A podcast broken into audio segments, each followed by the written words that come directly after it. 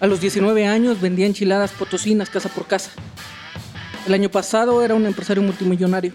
Ayer estaba en quiebra y hoy estoy volviendo a empezar. Yo soy Gabo Salazar y esta es mi historia. Corrige al sabio y lo harás más sabio. Corrige al necio y lo harás tu enemigo. Bienvenidos a otro podcast de negocios, poder y dinero. El día de hoy vamos a hablar de poder. Y en este caso hablaremos muy puntualmente de castigo. El castigo que me tocó. Porque déjenme decirles que eh, en este podcast yo creo que va a ser el primero que escuchen de muchos otros, por supuesto, en donde vamos a hablar de... Una cagada que no pude solucionar. Que se me salió de las manos. Les voy a platicar de una que me salió mal, muy mal, porque las que les he contado hasta ahorita, las historias y los aprendizajes, pues es como que gané, ¿no? Y logré resolverlo, y, pero no quiero que tengan la idea errónea de que soy un chingón y de que todas las puedo y de que soy infalible. Yo no soy como esos cabrones que para vender cursos les dicen que son la mera chingonada y que ellos ya acabaron y que ellos ya llegaron a la meta y que ellos ya se la saben de todas, todas y no cuentan sus fracasos y sus errores, pero no los fracasos y los errores que te dan de que solucionas y que te generan algo bueno y de los que sacas algo chingón, no. Esos fracasos que fueron un puto fracaso por arriba y por abajo, por donde inició y por donde terminó. Que fue, es más al revés, unos empezaron hasta como éxito y terminaron como fracaso. Fueron una reverenda cagada. Y por supuesto, del castigo que recibí. Y aquí les voy a contar, por ejemplo, el día que se me ocurrió una pendejada, porque yo ya lo entendí. Fue una pendejada demandar al presidente de la República. Yo creo que en este mundo hay algunas cosas que no es muy inteligente que hagas y yo en esa lista ya apunté demandar al presidente de tu país. Y el castigo, porque, bueno, ha estado pesado y yo no creo que lo vuelva a hacer. Y digo creo porque, bueno, pues el humano es pendejo, ¿no? Luego le gusta cagarla. Como no te das cuenta, pues sucede, ¿no? Entonces, esta es la historia del castigo que recibí el día que demandé al presidente de la República. Andrés Manuel López Obrador. Y aquí les voy a contar también que solamente sucede en mi cabeza. No es eh, una historia real y que... Cualquier parecido con la realidad es mera coincidencia. En la parte del castigo, porque la realidad es que pues no tengo pruebas y no es real y no importa si no lo puedo probar y no lo puedo probar y no lo voy a probar y no lo quiero probar y yo ya lo solté y lo dejé ir y listo, estoy caminando. ¿Qué pasa? Verán ustedes que una de mis empresas más importantes, de las que aparte más quiero y de las que más nos generan fortaleza y nos generan publicidad y nos generan marca personal y nos generan polémica y nos permiten estar ahí en las notas, que la gente sepa de nosotros, que nos vea como alguien que rompe plaza, es el buffet de abogados. Búnker corporativo legal y fiscal. Entonces, ¿qué sucede? Que yo eh, siempre tengo y he tenido ideas muy controversiales y muy severas conforme a lo que sucede y ahora que empezó esta pandemia, pues sucedió una cuestión que todo el mundo sabe y que hay opiniones divididas y, y aquí hablamos de poder porque al final el poder para poderlo tener intacto es necesario establecer uno de los métodos más infalibles que es el castigo. A través del premio y del castigo se genera el incentivo para poder ejercer el poder. Y hoy vamos a hablar del castigo porque a mí me tocó eventualmente rasguñar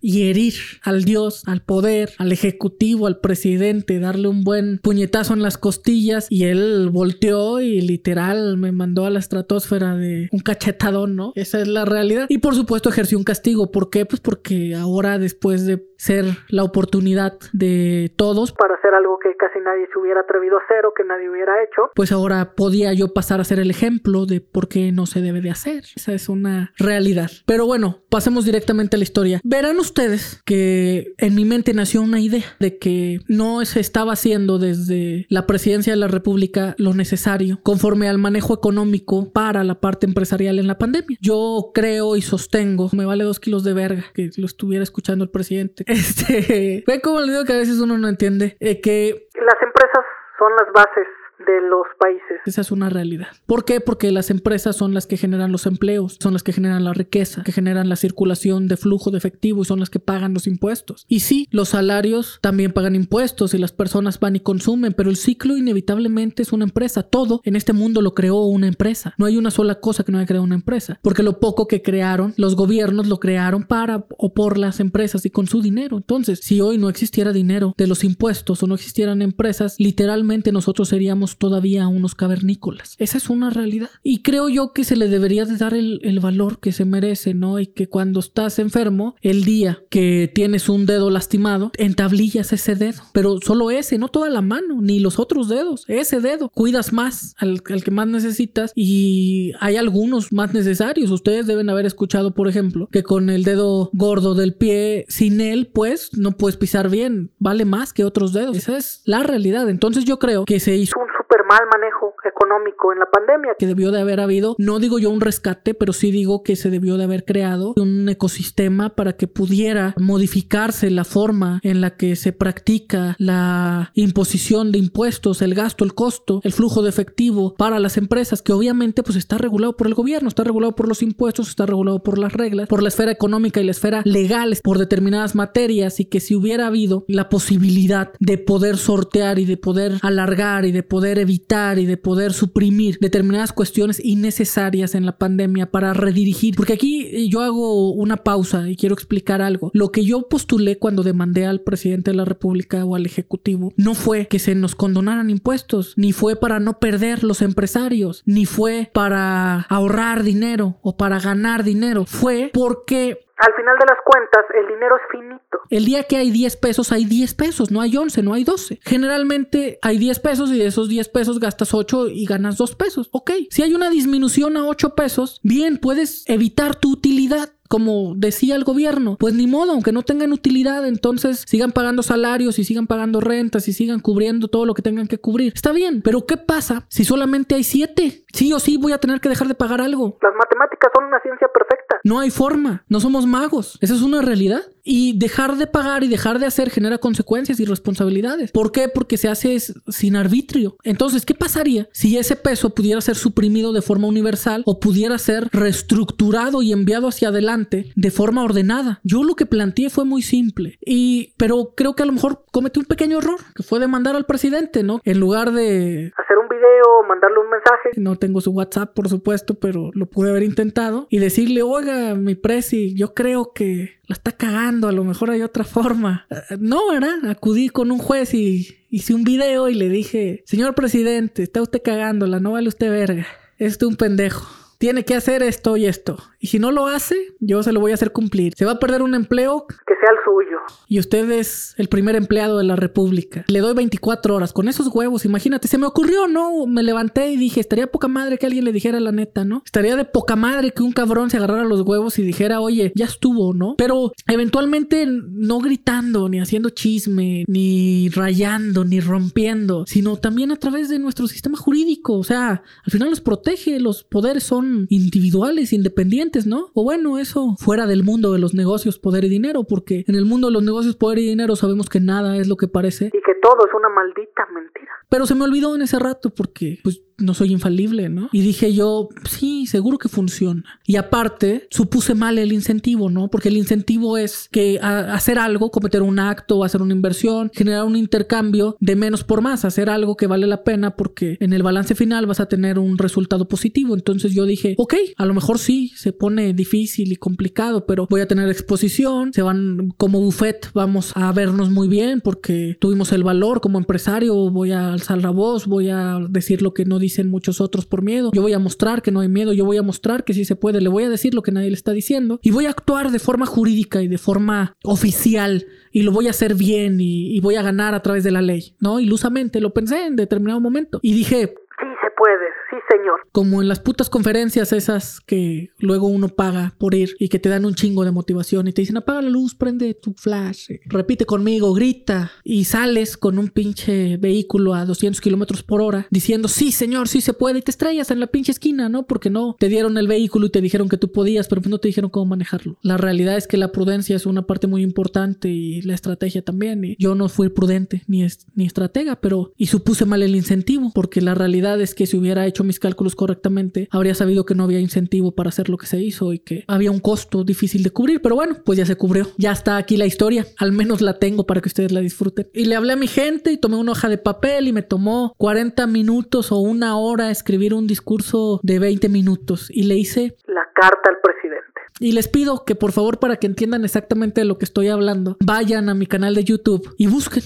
la carta al presidente de Gabo Salazar. Es una carta dura, es una carta parte técnica en donde le hablo de las capacidades jurídicas que tiene, de qué artículos son los que le dan las capacidades y donde trato de ser puntual y, congruente y decir que no solo quiero ser parte del problema, que quiero ser parte de la solución y le digo yo creo en mi poca experiencia que podemos hacer todas estas cosas, ¿no? Y si yo creo esto y encuentro una solución, pues seguramente todos sus profesionistas y gente tan experimentada, obviamente eso no lo dije, a lo mejor hubiera estado bien que lo dijera, pudo haber encontrado una solución mejor, más buena, pero no, yo lo que le dije es... El COVID está enfermando también a las empresas, también las va a matar, tienes un comité de salud, pero no tienes un comité de economía. ¿Qué pasa? Nos va a cargar la verga como nos está cargando ahorita. Y le dije, hay tantos empleos y tantas empresas y si se pierden... Te culpo, así, con unos pinches huevos como solamente un pinche muchacho pendejo. Como cuando le contestas a tu papá, no, a tu mamá y reájales. No sé si les pasó. Si no les pasó, pues les faltó barrio, mis chavos. Esa es la realidad. Si no te dieron con una pinche manguera hasta que quedaras en una esquina y te decían que si no te dolió, te daban otro y tú decías, no me dolió, te falta barrio, mi chavo. Esa es la realidad. Pero bueno, me regreso a la historia. Entonces me ocurrió y hice un súper discurso que le pido que lo vean, que me siento muy orgulloso de él, que eh, reafirmo qué es lo que yo creo y qué es lo que yo pienso y que creo que hubiera sido un sueño genial y maravilloso que se hubiera dicho, sabes que está bien, vamos a tomar acción. Y luego, eh, en honor a la palabra que di y al reto que lancé a las 24 horas exactas, yo ya estaba presentando un amparo, un amparo constitucional contra las violaciones de X y Y artículos perfectamente diseñado, perfectamente desarrollado, con toda la habilidad encima. Eh, lo hicimos con incertidumbre, lo presentamos, hicimos por supuesto faramaya, hicimos circo, lo subimos a las redes sociales, hicimos lo que, pues hay que cacarear. Si vas a demandar al presidente y te van a dar un pinche castigo de 100 mil años por eso, pues de jodido que todo el mundo se entere, ¿no? Al menos hay que cobrar esa parte. Entonces lo presentamos y en determinado punto dijimos, bueno, seguramente pues no va a pasar y ya, pero hicimos algo de ruido y nos mostramos bien y riájales, cabrón, que nos notifican y nos dicen sí al lugar. Aceptado, te otorgo una suspensión absoluta, cabrón. Y le dicto al Ejecutivo de la República y le otorgo 24 horas para que dicte medidas, cabrón. Y yo dije, a huevo, no lo chingamos. Y luego dije, no mames, ¿qué hicimos? No creo que le guste mucho este lo que pasó. a, lo mejor no fue lo más inteligente, pero bueno, pues ya estaba hecho, ¿no? Ni modo que le dijéramos al juez, oye, ¿qué crees? Que yo pensé que pues, no, a lo mejor no, no lo ibas a acordar, mejor no. Y pues otra vez hicimos una carta, ¿no? Y dijimos, ahí está, cabrón, te lo dije, te lo dije y no me hiciste caso. Entonces, ahora ya te lo ordenaron y le dije, eh, corrige al sabio y lo harás sabio, corrige al necio y lo harás tu enemigo. Y en esa frase no me equivoqué, esa es una realidad. Lo demás es historia, no tengo mucho que contarles, no tengo demasiado pruebas y no me gusta hablar de lo que no puedo probar. Aplico los tres filtros de Platón que dicen que si no sirve, no ayuda. Pues no tiene caso contarlos. Lo que también les puedo decir es que inmediatamente soltaron al más feroz de sus monstruos y nos enviaron a la Procuraduría Fiscal del SAT. Y a partir de ese momento, pues empezó algo que técnicamente y con lugar a derecho no debería de ser, ¿verdad? Porque yo pensaría que ellos contestan y listo. Se gana o se pierde, obedecen o no obedecen. Para empezar, dijeron que no iban a obedecer y presentaron una contestación para que se eliminara esa suspensión que se nos había dado. Hicieron un comunicado que me pareció un comunicado que no debió de haber sido y aclararon porque aquí es donde rasguñamos nosotros el poder y mostramos que el Dios sangra. Y de eso me siento muy orgulloso, porque es como en la película de 300 donde hace sangrar a Jerjes, no importa que los hayan liquidado y que murieran en el intento, Jerjes sangró y con eso es suficiente para demostrarle a todos los demás que no es un Dios. ¿Y qué pasa? Que nosotros lo hicimos sangrar, una gota, pero sangró. Al final de las cuentas, eh, también el comunicado es una reacción, cuando él sale y dice no es cierto, está mal el juez, vamos a decirlo, tiene que pagar sus impuestos y realmente lo que mostró es que